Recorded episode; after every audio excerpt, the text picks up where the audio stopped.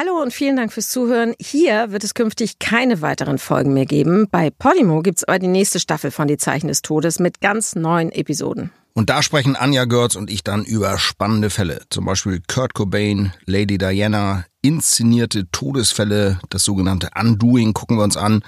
Über die Verwicklung des Schwiegersohns des kasachischen Präsidenten in einen doppelten Mordfall. Alles einfach True Crime vom Feinsten. Jede zweite Woche, freitags, immer eine neue Folge. Und natürlich, wenn euch das nicht True Crime genug ist, gibt es neben die Zeichen des Todes noch viele andere, zum Beispiel 3.29 Uhr mit Sebastian Fitzek. In den Shownotes findet ihr einen Link, mit dem ihr Podimo 30 Tage kostenlos testen könnt. Wir freuen uns, wenn ihr reinhört. Protokoll des Instituts für Rechtsmedizin Hamburg. Leitender Arzt Prof. Dr. Michael Zokos. Die Leichenöffnung führte zu den nachstehenden zunächst auf Tonträger aufgenommenen Ergebnissen. Abschnitt A. Äußere Besichtigung. Erstens. Die Augen geöffnet. Vorquellung der Augäpfel, die Hornhäute getrübt, die Augenbindehäute wie ausgewaschen, blass, nicht mehr beurteilbar. Zweitens. Die gesamte Oberhaut soweit vorhanden, von Kopf und Hals, einschließlich Gesicht und behaarter Kopfhaut, Fäulnis verändert, grünlich-gräulich, erweicht und leicht ablösbar. Drittens. Fehlen von Haut- und Weichteilstrukturen im Bereich der Nasenspitze und des Nasenrückens. Freiliegen des knöchernen Nasenskeletts und der Nasenscheidewand. Viertens. Freiliegen des jauchig erweichten Unterhautgewebes im rechten Können Sie als interessierter Laie etwas verstehen? Was denken Sie, wie dieser Mensch wohl zu Tode gekommen ist? Eines ist Ihnen sicher aufgefallen. Es ist zunächst nur von einem Kopf die Rede. Der Grund dafür ist ebenso einfach wie unheimlich. Das Ärzteteam um den Gerichtsmediziner Michael Zokos bekam nur diesen vom Wasser aufgequollenen Kopf auf den Sektionstisch. Es ist ein Sonntagnachmittag im Herbst, als Spaziergänger den Kopf am Elbstrand entdecken. Sie wollten eigentlich die Landschaft und die frische Luft genießen. Einen abgetrennten Kopf inmitten dieser sonntäglichen Idylle vorzufinden, muss eine grausige Erfahrung gewesen sein. Denn auch für das Team von Michael Zokos ist dieser Anblick keineswegs alltäglich. Wie ist der Kopf an den Elbstrand gekommen? Und wo ist der restliche Körper? Die Gerichtsmediziner stehen vor einem großen Rätsel.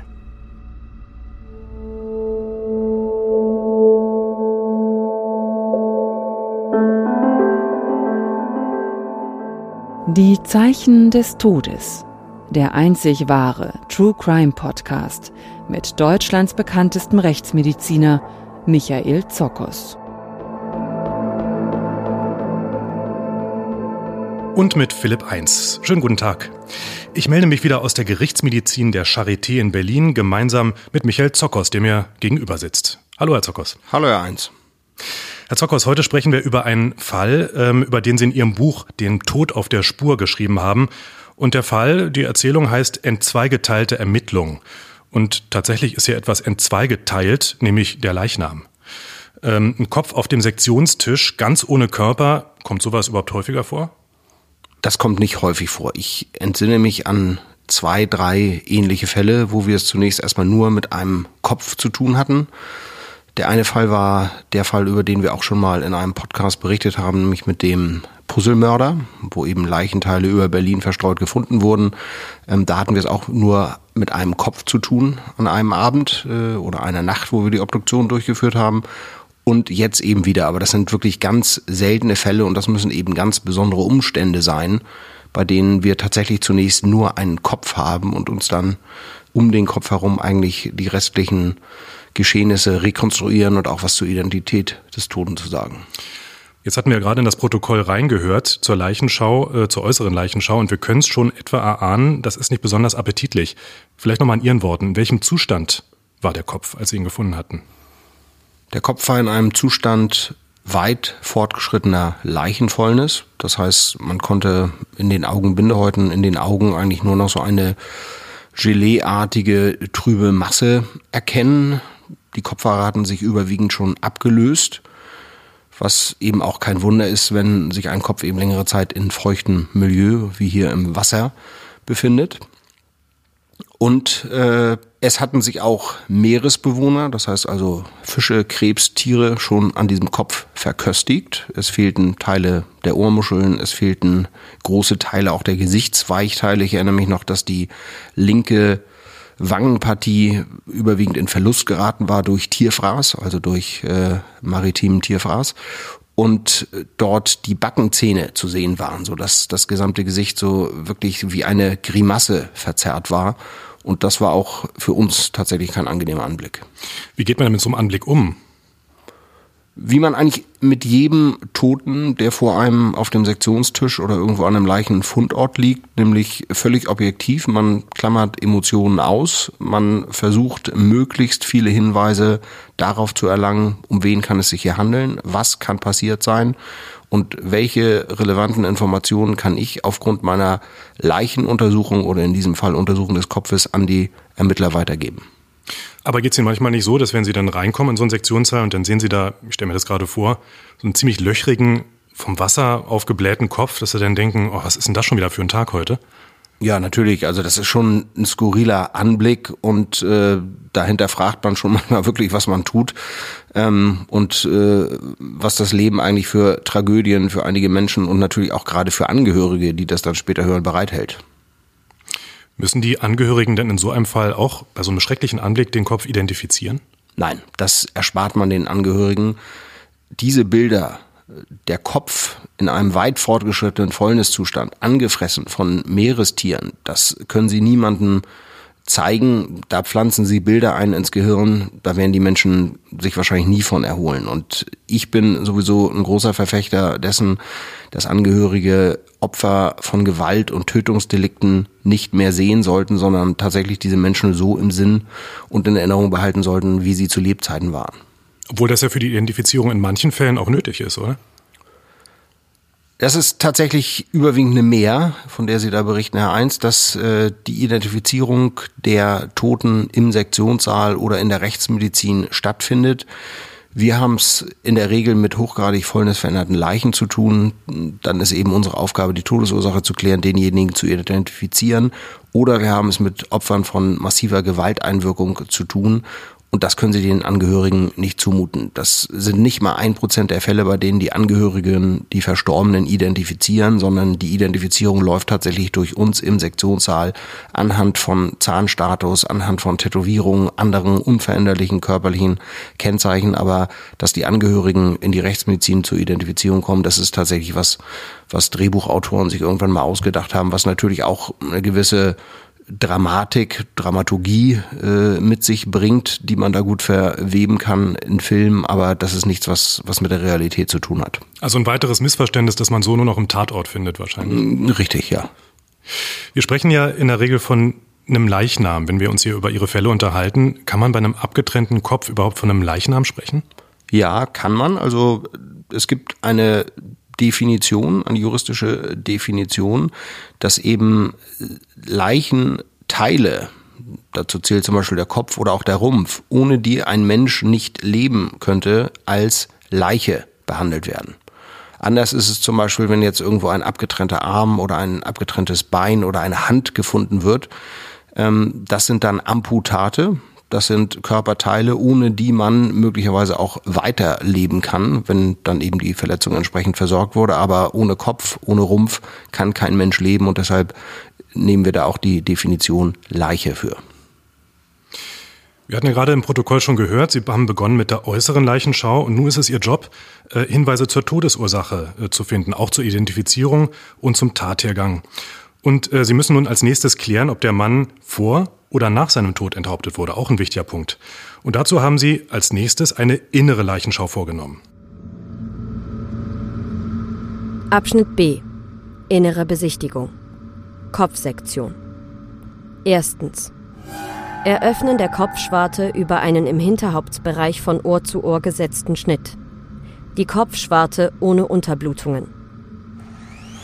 Zweitens. Kreisförmiges Eröffnen des knöchernen Schädeldaches mit der oszillierenden Knochensäge. Kein fremder Inhalt zwischen innerem Schädeldach und harter Hirnhaut. Kein fremder Inhalt zwischen harter Hirnhaut und der Oberfläche des durch Fäulnis in der Schädelhöhle zurückgesunkenen Gehirns. Drittens. Das Schädeldach wird abgehoben. Die harte Hirnhaut wird mit einem Spatel vom inneren Schädeldach gelöst.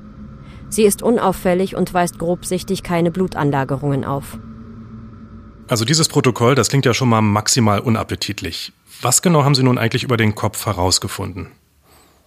Wir haben festgestellt, dass dieser Kopf offensichtlich durch halbscharfe Gewalteinwirkung abgetrennt wurde. Da muss ich mal ein bisschen ausholen. Wir unterscheiden in der Rechtsmedizin scharfe Gewalt, stumpfe Gewalt und halbscharfe Gewalt. Das ist die Art der einwirkenden Waffe, zum Beispiel scharfe Gewalt ein Messer, halbscharfe Gewalt eine etwas stumpfere Klinge, wie zum Beispiel bei einer Axt. Und stumpfe Gewalt, das könnten dann Fußtritte oder Schläge mit einem Knüppel oder anderen Gegenstand sein. Unser Prinzip muss es natürlich sein, aufgrund der Art von Verletzungen an einem Leichnam Rückschlüsse auf die verwendete Waffe und die Art der Gewalteinwirkung zu ziehen. Und deshalb ist diese Klassifikation scharfe, halbscharfe, stumpfe Gewalteinwirkung sehr hilfreich. In diesem Fall hatten wir teils glattrandige, teils auch etwas grob fetzig geschürfte Wundränder im Bereich der Abtrennungsstelle des Kopfes am Hals, was eben für eine halbscharfe Gewalteinwirkung spricht. Und da kommen dann eben eher etwas stumpfe, aber trotzdem einschneidende Gegenstände, ich habe eben das Beispiel Axt oder Ball gesagt, äh, in Betracht. Das ist etwas, was wir jetzt wussten. Der Kopf ist jetzt nicht irgendwie mit einem sehr scharfen Messer oder mit einem Fallbeil einer Guillotine abgetrennt worden. Und auch nicht gesägt wahrscheinlich. Er ist aber auch nicht gesägt worden. Sägespuren haben wir in den Knochen nicht gefunden. Ähm, aber das war jetzt im Moment auch der einzige Hinweis. Die entscheidende Frage, ob der Kopf nämlich zu Lebzeiten abgetrennt wurde oder nicht, konnten wir nicht beantworten, weil wir zwar keine Vitalitätszeichen, das heißt Unterblutungen im Bereich der Wundränder gesehen haben, aber aufgrund des Fäulniszustandes und der Ablösung der Kopfhaare durch die Wassereinwirkung wussten, dass der Kopf sich natürlich auch längere Zeit im Wasser befunden hat und dann werden auch Unterblutungen tatsächlich ausgewaschen. Das heißt, wir konnten aufgrund des Leichenbefundes keine Aussage dazu treffen, dieser Kopf wurde postmortal nach dem Tod des Betreffenden oder noch zu Lebzeiten abgetrennt. Das heißt, dazu war der Kopf einfach zu lange schon im Wasser, dass alles verändert ganz wurde. Ganz genau, ganz genau. Konnten Sie dann irgendwas über den Todeszeitpunkt herausfinden? Wir haben geschätzt, dass der Kopf sich etwa zwei bis fünf Wochen im Wasser befunden haben muss. Aufgrund der Fäulnisveränderungen, aufgrund der fast vollständigen Ablösung der Kopfhaare. Aber das ist natürlich nur eine grobe Schätzung. Wir wissen ja auch gar nicht, was vorher mit dem Kopf passiert ist. Vielleicht ist der auch vor zehn Jahren abgetrennt worden, dann zehn Jahre in einer Tiefkühltruhe gelagert worden und dann ins Wasser geworfen worden. Insofern ist diese Einschätzung äh, wenig hilfreich zum Todeszeitpunkt, sondern wir haben einfach die Wasserliegezeit, die Leichenliegezeit im feuchten Milieu des Kopfes auf zwei bis fünf Wochen eingegrenzt. Das ist schon mal ein bisschen was, aber natürlich noch nicht völlig konkret. Nee, denn gerade die Ermittler wollen vermutlich auch den Todeszeitpunkt eben wissen und das ist weiterhin völlig offen. Sie haben denn dennoch diese Obduktion des Kopfes abgeschlossen ähm, und Ihre Erkenntnisse in einem ja, vorläufigen Sektionsgutachten zusammengefasst. Da habe ich ein bisschen gestutzt. Warum vorläufig? Ja, das vorläufige Sektionsgutachten fasst immer die Ergebnisse und auch Erkenntnisse der Ermittler zum Zeitpunkt der Obduktion zusammen. Das kann sich natürlich innerhalb von Stunden oder Tagen auch völlig ändern. Jetzt ist plötzlich derjenige identifiziert, man weiß, was der vorher gemacht hat. Vielleicht äh, gab es da eine Streitigkeit mit einer anderen Person, vielleicht hat er aber auch Freitodgedanken geäußert. Dann hat man plötzlich eine ganz andere Lage, eine ganz andere Ausgangslage, in der man auch die Obduktionsbefunde möglicherweise anders interpretiert. Deshalb nennen wir das vorläufiges Sektionsgutachten. Das ist das Sektionsgutachten, das sind die Ergebnisse zum Zeitpunkt des Abschlusses der Obduktion. Abschnitt 5. Am Ende der Sektion wurden folgende Asservate zurückbehalten. A. Kopfhaar- und Gesichtsmuskulatur für chemisch-toxikologische Untersuchungen. B. Kopfhaare, Gesichtsmuskulatur und Zähne für DNA-Untersuchung. C. Zungenbein, Kehlkopfskelett und harte Hirnhaut, Formalin fixiert. Ja, Herr Zokos, viel konnten Sie den Ermittlern nicht auf den Weg geben, äh, der Kripo, äh, aber Sie hatten immerhin das Gebiss des Toten. Was konnten Sie darüber herausfinden? Herr Eins, da muss ich Ihnen jetzt mal widersprechen. Ich finde das schon relativ viel, was wir herausgefunden haben. Wir haben bei unserer Untersuchung des Kopfes festgestellt, es waren auch noch eben Teile von Kehlkopf und äh, Zungenbein erhalten, dass die noch teilweise knorpelig angelegt waren. Wir haben beim Eröffnen der Schädelhöhle nach dem Aufsägen des Knöchernschädeldaches festgestellt, dass die Schädelnähte noch nicht vollständig verschmolzen waren. Wir hatten auch noch Anteile der Halsschlagadern, haben festgestellt, da war keine Arteriosklerose und konnten deshalb sagen, dass es sich um einen Mann in einem Alter von ungefähr 25 bis 45 Jahren handelte. Und ich finde, das ist schon relativ viel, wenn man nur einen Kopf hat. Das stimmt, obwohl der Kommissar macht wahrscheinlich trotzdem langes Gesicht, denn er wollte ja eben den Todeszeitpunkt kennen.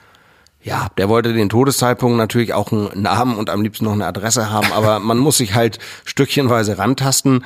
Und das Entscheidende war, Sie haben das schon angesprochen, der Zahnstatus. Der Zahnstatus, äh, den wir erhoben haben, konnte den Ermittlern dann weiterhelfen. Wir haben Plomben, also alle Amalgamfüllungen festgestellt. Wir haben festgestellt, dass äh, bestimmte Zähne fehlten, die Zahnfächer geschlossen waren, das heißt also zu Lebzeiten gezogen worden sein mussten und eben nicht postmortal ausgefallen sind.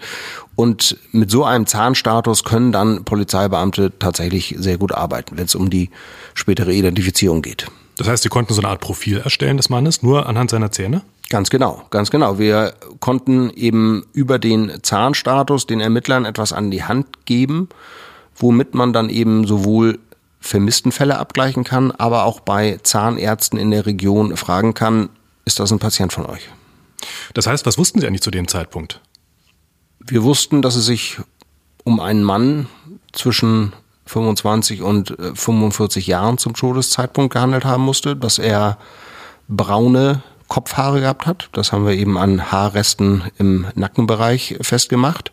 Und dass er offensichtlich regelmäßig in zahnärztlicher Behandlung gewesen ist. Und solche Erkenntnisse überreichen Sie dann auch den Ermittlern und wie gehen die damit um? Was machen die damit? Die Ermittler gleichen dann die vermissten Dateien ab. Das heißt, Sie wissen, Sie suchen jetzt hier nach einem Mann, 25 bis 45 Jahre. Jetzt geht man erstmal davon aus, wenn der Kopf zwei bis fünf Wochen im Wasser gelegen hat, jetzt geht man eben von den günstigsten Voraussetzungen aus, dass eben auch in diesem Zeitraum die Person verschwunden sein könnte. Das heißt, man kann hier schon mal Alter, Geschlecht und Zeitraum sehr gut eingrenzen. Und wenn Sie dann auch noch einen Zahnstatus haben, ähm, dann ist das nur eine Frage von wenigen Tagen, bis es da in der Regel einen Treffer gibt. Und die Kommissare waren dann auch erfolgreich, denn ihr grobes Raster hat tatsächlich zu einer Vermisstenanzeige geführt. Und rauskam, ist ein 42-jähriger Facharbeiter, Holger Evers, der verschollen war. Und ja, jetzt ging es wahrscheinlich darum, dass diese Identitäten abgeglichen werden, oder? Genau. Und der Rumpf, also der gesamte Körper von Holger Evers, war auch tatsächlich schon gefunden worden. Allerdings ohne Kopf und im Zuständigkeitsbereich einer ganz anderen Polizeidienststelle und auch eines anderen Instituts für Rechtsmedizin, was für diesen Bereich zuständig war. Das heißt, zwei Rechtsmediziner hatten unabhängig voneinander, also Sie und noch ein Kollege, der einen Kopf gefunden, der andere den Rumpf. Genau, nicht gefunden, sondern ähm, auf den Tisch bekommen. Auf den Tisch bekommen. Wir haben einen Kopf gehabt, die anderen Kollegen eben den Körper ohne Kopf. Ähm, aber da diese Ergebnisse nicht abgeglichen werden ähm, oder dass da keine Datenbanken für gibt, äh, muss das eben über polizeiliche Ermittlungsarbeit laufen, dass da eben diese äh, Verknüpfungen stattfinden. Das Interessante in dem Fall ist ja, dass der Kopf in der Elbe gefunden wurde. Unser Kopf, beziehungsweise am Elbstrand, also angespült worden war. Und 25 Kilometer stromaufwärts wurde der Körper gefunden, des Toten. Und irgendwo zwischen, im Bereich dieser 25 Kilometer war dann die Grenze, die äh, virtuelle Grenze von der einen Rechtsmedizin zur anderen Rechtsmedizin und den polizeilichen Zuständigkeiten. Und deshalb haben eben zwei Behörden ermittelt im, in einer Leichensache äh, mit unvollständigen Leichen. Rückblick. Fünf Wochen zuvor. Tatort eine Elbböschung am Fuß einer neun Meter hohen Elbbrücke. Als ein Elbdampfer sich der Brücke nähert, sehen Touristen schon von weitem einen kopflosen Körper auf der steinigen Böschung liegen. Es ist der 31. Oktober und sie halten die Szenerie zunächst für einen makabren Halloween-Scherz. Dem Kapitän des Elbdampfers ist jedoch relativ rasch klar, dass es sich hierbei nicht um eine Inszenierung handelt.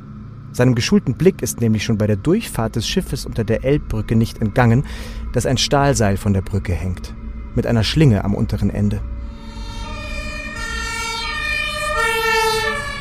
Als die Polizei eintrifft, wird das Gelände weiträumig abgesperrt und der Leichenfundort untersucht.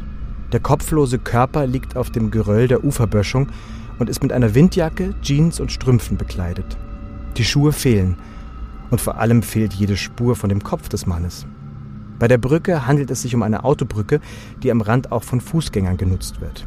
Schnell finden die Beamten an der Außenbalustrade der Brücke das Stahlseil, das auch der Kapitän bereits entdeckt hatte. Es ist 15 Meter lang, hat einen Durchmesser von 0,6 Zentimetern und ist mehrfach um das Brückengeländer geschlungen. Die Schlinge des Stahlseils hängt sechs Meter tief von der Brücke herab. Auf dem Fußweg der Brücke liegt ein Rucksack, der persönliche Gegenstände und Ausweispapiere von Holger Evers enthält. Tja, Herr Zokos, also ein dünnes Stahlseil, das von einer Brücke hängt oder ein Körper ohne Kopf. So, das sind erstmal alles ziemlich gruselige Bilder, die ich jetzt da vor meinen Augen habe. Aber die Frage an Sie, was ist hier genau passiert? Also es fanden sich persönliche Gegenstände von Holger Evers an dem Ort seines Suizides, wo er eben dieses Stahlseil von der Brücke gehängt hat und dann eben in die Schlinge gesprungen ist. Und dort fand sich auch ein Abschiedsbrief in seinen persönlichen Gegenständen. Und aufgrund der Angaben von Angehörigen war klar, dass er auch an Depressionen litt zu Lebzeiten. Er hatte offensichtlich auch Probleme auf der Arbeit und hat dann eben Suizid begangen. Das war die Vorgeschichte. Das Interessante an diesem Suizid ist natürlich nicht, dass er sich erhängt, sondern die Gesamtumstände, dass eben dieses Erhängen zu einer Dekapitation, wie wir es nennen, zu einer Abtrennung des Kopfes geführt hat, was dann natürlich eben Ausschlag war auch für diese Suche wo ist der Körper zum Kopf und dass dann eben erst diese Verknüpfung der einzelnen Institute und Zuständigkeiten ähm, viel später hergestellt werden konnten. Das heißt, es ist wirklich durch das Erhängen passiert, dass Kopf und Rumpf voneinander getrennt wurden. Ähm, ich meine, was muss da alles zusammenkommen, damit sowas Grauenvolles passiert? Wir sehen Dekapitation, also Kopfabtrennung nach Erhängen oder bei Erhängen kann man auch sagen, nicht häufig. Ich überblick in meinen 25 Jahren jetzt so ungefähr sieben, acht Fälle, bei denen ich das gesehen habe. Und es war immer eine ähnliche Konstellation wie auch hier im Fall von Holger Evers. Es gibt drei Faktoren, die ausschlaggebend sind. Einmal die Stabilität und die Art des Seiles. Das kann natürlich jetzt kein äh, Schiffstampen sein, der irgendwie vier Zentimeter Durchmesser hat, sondern es muss schon ein sehr dünnes, aber dabei auch sehr stabiles Seil sein, wie hier im Fall von Holger Evers, nämlich ein Stahlseil. Dann ist natürlich die Fallhöhe, in die der Suizident springt. Wie lang ist das Seil, bis überhaupt ähm, die Spannung auf den Hals kommt, entscheidend und auch das Körpergewicht. Und Holger Evers, das wissen wir aus dem Sektionsprotokoll der Kollegen in dem anderen rechtsmedizinischen Institut, wog zu Lebzeiten 102 Kilogramm. Das heißt, wir haben drei Faktoren, Art des Seils, Fallhöhe und Körpergewicht. Und all das hier zusammen hat dazu geführt, dass durch den Sturz, durch den Sprung in sechs Meter Tiefe, bis es zu einer Spannung des Seils um den Hals kam, genug kinetische Energie freigesetzt wurde, um den Kopf abzutrennen. Ja, es ist eine ungeheure Wucht entstanden. Ungeheure Wucht, ja. Eine ungeheure Wucht und das ist auch nichts, was man jetzt irgendwie von Erhängen als äh, Tötungsmethode äh, im Rahmen der Strafverfolgungsbehörden, zum Beispiel im Wilden Westen, das ist ja so dieser Klassiker in den alten Wildwest-Filmen, da wird ein Galgen aufgebaut und da, und da ist eine Klappe, die geht auf und da fallen die dann rein. So, aber da fallen die eben höchstens 50 äh, bis 80 Zentimeter tief und dann kommt schon die Spannung um den Hals und das Seil ist auch dicker. Da wird man keine Dekapitation beobachten können, sondern da bedarf es wirklich eines dünnen, sehr scharfkantigen, stabilen Seils, was dann eben tatsächlich wie ein Schnittwerkzeug durch die Körperweichteile schneidet, sowohl den Haut- und Weichteilmantel durchtrennt, die Muskulatur, als auch die Bandverbindungen zwischen den Wirbelkörpern. Und das korrespondiert eben mit äh, der von uns festgestellten halbscharfen Gewalt, die wir eben bei der Untersuchung des Kopfes ganz am Anfang unserer Untersuchung festgestellt haben, nämlich diese teils scharfkantige, teils aber auch so grob geschürfte, etwas grob fetzig gestalteten Wundränder. Wenn jemand sich erhängt, wodurch stirbt er denn eigentlich genau? Erhängen ist eine Form der Strangulation und Erhängen ist äh, definiert als eine Kompression der Halsweichteile durch ein Strangwerkzeug, das durch das eigene Körpergewicht zugezogen wird. Die Schlinge schließt sich um den Hals und in der Konsequenz kommt es zu einem Abdrücken der Blutversorgung, nämlich insbesondere der Arterien, der Halsschlagadern des Gehirns. Es ist keinesfalls so beim Erhängen, was häufig gedacht wird, dass es zu einem Ersticken kommt, weil eben die Luftröhre komprimiert wird. Der todesursächliche Mechanismus beim Erhängen ist tatsächlich, dass das Gehirn nicht mehr ausreichend mit Blut über die Halsschlagadern, die abgeklemmt werden, versorgt wird. Das ist der eigentliche Mechanismus. Und in diesem Fall hier von Holger Evers kam es eben zu einer Dekapitation. Da ist dieser Strangulationsmechanismus mit Abklängen der Gefäße und der Halsweichteile gar nicht zum Tragen gekommen. Meinen Sie, Holger Evers hat das so geplant? War das äh, sein Suizidgedanke oder war das einfach nur Zufall, dass er das nicht wusste, was da passiert? Tja, das ist natürlich Spekulation. Ich denke eher, dass das nicht geplant war, sondern dass das Seil einfach zu lang war. Das war vielleicht das einzige Seil, was er zur Verfügung hatte, was ihm auch als stabil genug äh, schien. Manchmal reißen ja auch Seile bei äh, Versuchen, äh, sich zu erhängen. Ich denke nicht, dass das als Dekapitation geplant war. Ähm, ich denke, wenn er das beabsichtigt hätte, dann hätte er wahrscheinlich seinen Kopf auf die Schienen vor ein Schienenfahrzeug gelegt. Das ist eben auch was, was wir manchmal als Dekapitation sehen, dann Kopfabtrennung bei Suiziden mit Schienenfahrzeugen. Das klingt auch nach einem schrecklichen Tod. Das ist es mit Sicherheit, ja. Das heißt, äh, Herr Zockers, wenn wir das jetzt alles so zusammenfassen, wie genau kam das jetzt mit dem Kopf, dass der eben 25 Kilometer entfernt in der Elbe gefunden wurde, der Körper aber ganz woanders? Also wie genau hängen diese beiden jetzt zusammen? Holger Evers ist auf diese neun Meter hohe Elbbrücke gegangen, hat dort das stabile Stahlseil befestigt, auch noch mit einem Karabiner, hat sich dann die Schlinge um den Hals gelegt und ist in diese Schlinge insgesamt sechs Meter tief gestürzt, die kinetische Energie, die dadurch frei wurde, hat seinen Kopf abgetrennt. Der Körper ist dort im Bereich der Elbbrücke zu liegen gekommen, an Land. Und der Kopf ist in der Elbe flussabwärts getrieben. 25 Kilometer flussabwärts und ist dann irgendwann an den Elbstrand gespült worden. Es hätte natürlich auch sein können, dass dieser Kopf niemals gefunden worden wäre, wenn er dann in die Ostsee rein wäre. Und das ist eben der Grund dafür, drei Wochen später wird dieser Kopf 25 Kilometer flussabwärts von dem Leichnam aufgefunden. Das war am Ende des Rätsels Lösung. Jetzt ist natürlich ein, auch für einen Gerichtsmediziner wie Sie ein recht unangenehmer Fall wahrscheinlich, ein ziemlich schrecklicher Anblick, so haben Sie es ja auch beschrieben. Dennoch, Enthauptungen haben ja eine recht unheilvolle Geschichte in Europa und sind gar nicht, wenn man jetzt mal in die Geschichte schaut, so selten. Also äh, es war auch so, dass eben, weil es in der, äh, gerade im Mittelalter sehr oft vorkam und auch später noch, äh, immer wieder Ärzte damit experimentierten, zum Beispiel ob Kopf und Körper ohne einander weiterleben können, wenn auch nur für wenige Sekunden. Was weiß die Medizin heute darüber?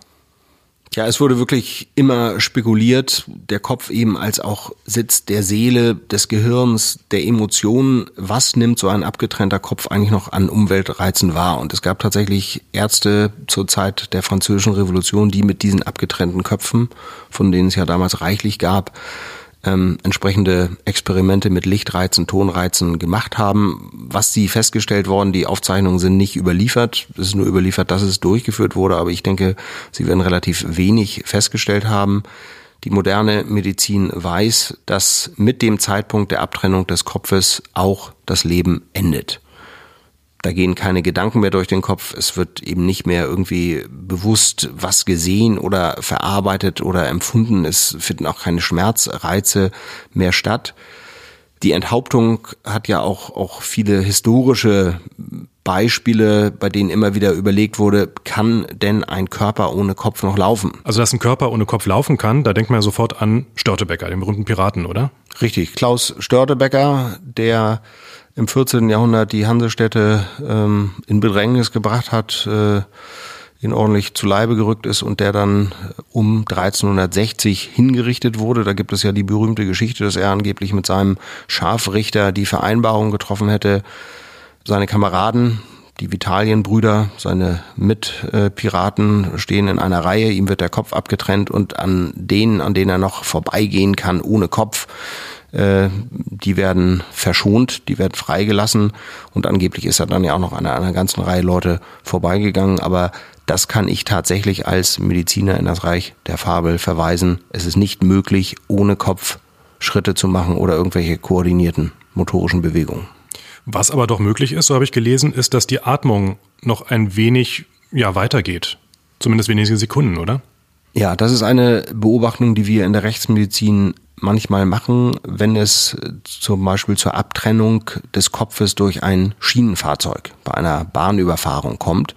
Dann sehen wir tatsächlich in den Lungen bis in die Lungenbläschen hinein noch Blut eine Bluteinatmung. Und eine Bluteinatmung, eine Blutaspiration ist für uns in der Rechtsmedizin immer ein ganz wichtiges Vitalzeichen. Das belegt einerseits in diesem Fall, dass die Überfahrung äh, durch das Schienenfahrzeug zu Lebzeiten stattfand. Das heißt, da ist keiner umgebracht worden und der wird jetzt auf die Schiene gelegt, um einen Suizid vorzutäuschen oder vielleicht irgendwelche Würgemale am Hals verschwinden zu lassen, sondern der muss tatsächlich noch gelebt haben, als er auf der Schiene lag und dann der Kopf abgetrennt wurde. Aber das ist natürlich erstaunlich, ähm, denn ich habe ja eben gesagt, ohne Kopf gibt es keinerlei äh, Körperfunktionen mehr, motorische Funktionen, aber offensichtlich läuft das auf Ebene des Rückenmarks, über Rückenmarksreflexe, dass dann noch wenige Atemzüge reflektorisch gemacht werden und im Prinzip reichen ein oder zwei tiefe Atemzüge, um eben die Lungenbläschen mit Blut zu füllen. Wo kommt das Blut her bei der Blutaspiration? Aus den durchtrennten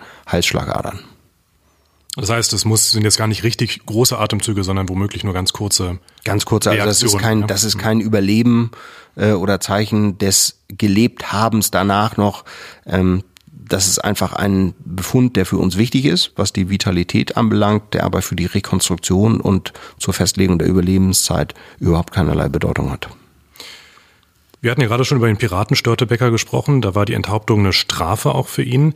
Da muss man gar nicht so weit in die Geschichte zurückgehen, äh, dass Enthauptung noch als Strafmittel eingesetzt wurde. Was viele nicht wissen, noch 1977 wurde in Frankreich ein Mörder mit der Guillotine hingerichtet. Warum sind die Menschen von diesem Anblick gleichermaßen schockiert als auch fasziniert? Ein Mensch ohne Kopf. Der Kopf ist ja eigentlich das zentrale Körperteil. Die Schaltzentrale von allem, was wir tun. Da sitzt, äh, wenn man daran glaubt, die Seele. Da werden aber auf jeden Fall Emotionen generiert, äh, das Denken, ähm, alles, äh, was uns als Mensch ausmacht. Und deshalb ist natürlich die Abtrennung des Kopfes etwas absolut Endgültiges. Wenn jemand enthauptet ist, dann ist er nicht nur tot, sondern das hat auch eigentlich was Symbolisches. Der Kopf ist abgetrennt, der Kopf ist nicht mehr am Körper. Und das macht, glaube ich, so dieses bisschen mystische, dieses, dieses Bild des Kopflosen aus, diese Überlegungen, die dahinter stehen. Das waren die Zeichen des Todes. Und falls euch dunkle Gedanken plagen oder ihr sogar daran denkt, euch das Leben zu nehmen, versucht mit anderen Menschen darüber zu sprechen. Das können Freunde oder Verwandte sein oder auch die Helfer der Telefonseelsorge. Sie sind anonym und rund um die Uhr erreichbar unter 0800 3 mal die 1 0 3 mal die 1 und 0800 3 mal die 1 0 3 mal die 2. Die Zeichen des Todes, der einzig wahre True Crime Podcast mit Michael Zokos, Gerichtsmediziner und Professor an der Charité Berlin.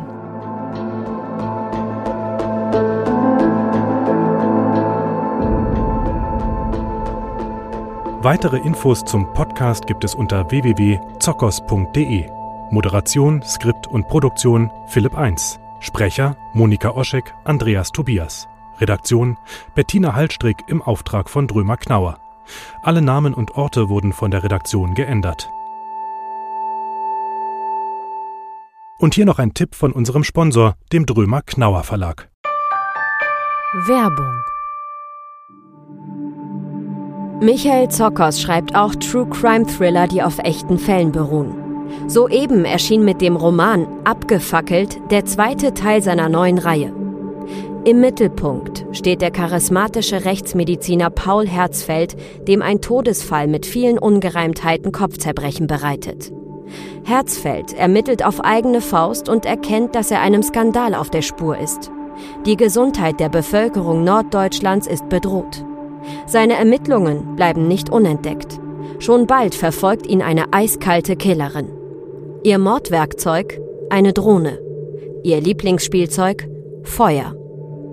Abgefackelt gibt es ab sofort überall im Buchhandel und als E-Book.